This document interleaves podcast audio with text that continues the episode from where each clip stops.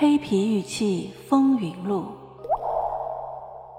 作者陈一鸣、陈英，演播 AI 小宝，后期乔居蓝心的猫如，欢迎订阅。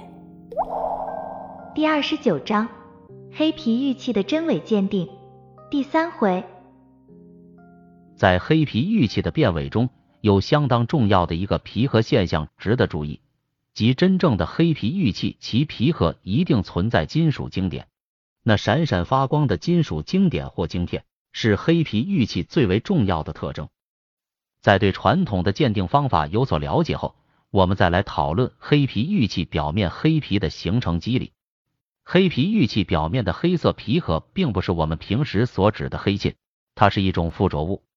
前面已经介绍过，在酸的作用下，黑皮会溶于溶液中，经过沉淀，这种溶液会由咖啡色变成透明，从而露出里面的玉色。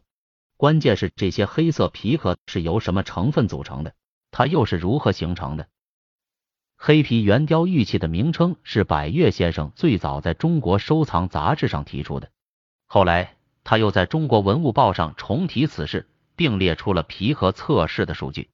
听友可以在这段音频对应的图片上看看百越先生的测试报告，而韩国金先生也在韩国的首尔大学做了相关的测试。首尔大学的报告所测定的年代似乎比我们认同的早得多。上海博物馆也就黑皮玉器的材质做了测试，可惜的是，这次测试没有将皮壳和玉质本身分开，因此很难和百越先生的测试做比较。我们也将上海博物馆的测试结果列在下面，听友可以查阅对应的图片。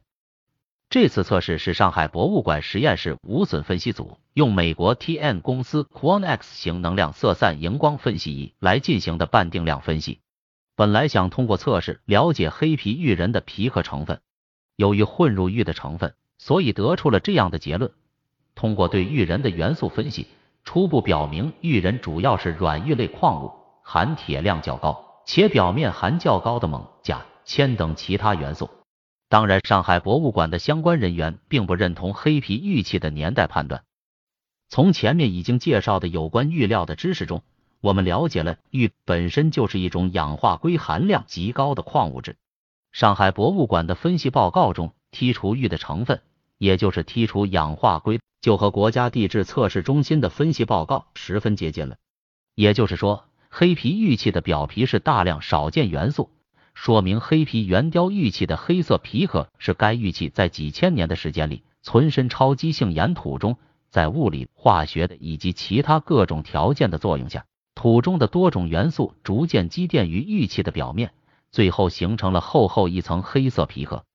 因此说，这些大量稀有元素的存在不是人为可以仿造的。黑皮圆雕玉器的沁色是最令人费解的问题，它表皮的一层黑色究竟是怎样浸蚀上去的呢？有的说这就是古人所说的黑气骨，有的说这是现代人涂上去的。百越先生对这层黑沁做过探针分析，其结论已经在中国文物报上发表，其中的复杂化学成分不是人为的，也不是可以在短时间内搞上去的，但是。我们还不能科学的解释这层黑沁的形成机理。有的说，这是因为当地有个煤矿，在几千年自然浸润作用下，这些玉器被沁成黑色。总之，各种各样的讨论更使黑皮圆雕玉器披上了一层神秘的色彩。笔者曾经发现黑皮玉器的一个奇特现象，在《红山玉器的收藏和鉴赏》一书中写道，在长期的盘磨过程中。我们发现这些玉器的黑沁是会发生变化的，尤其在潮湿的环境中，这种变化会来得快一些。如果消毒后贴身佩戴，几个月后黑沁就会变白。开始时出现少量白点，然后是一片，再后会布满整个玉器。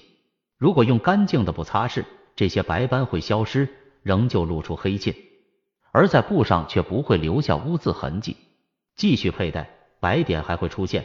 重复前面的过程，再擦再黑，再盘再白，重复多次，直至露出玉色，玉器上才不会出现黑沁或盘出白色。当然，这是一个漫长的过程。一般只要在露出玉色的部分不再发生这类变化，已经是十分不容易的事情了。我们到现在还不能解释这种黑到白、白到黑的现象。一些玩玉的老行家说，这种溢出的白色就是盘磨后受沁玉器从里面溢出的土气，这是传统的说法。他还不能从物理化学的角度科学的分析这种变化的机理。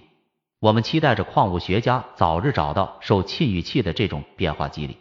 读者可以参阅两位笔者书中记录的对黑皮玉器盘磨以后所发生的变化，以了解黑皮原雕玉猪龙表皮颜色的明显差异。笔者一直关注黑皮形成机理的研究。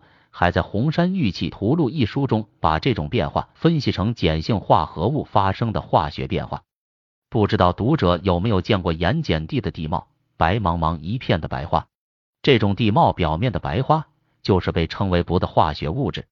钚就是酒、酱、醋等因败坏而生出的白霉。不也泛指一切东西因受潮而生的霉斑。宋人杨万里风雨有诗云：“梅天笔墨多生钚。”就是指笔墨在梅雨季节容易生出白补的事实，而内蒙古自治区的通辽地区是盐碱地比较集中的地区。这种碱土是指土壤胶体吸附带换性钠离子较多，或含有碳酸钠、重碳酸钠，因而呈强碱性反应的土壤。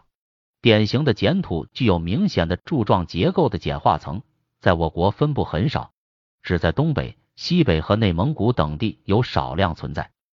碱土物理化学性状极为不良，雨后泥泞，干湿固结，表层以下碱性强而且坚实，对作物有危害作用。这种对作物生长不良的碱土，偏偏就在内蒙古自治区的通辽地区。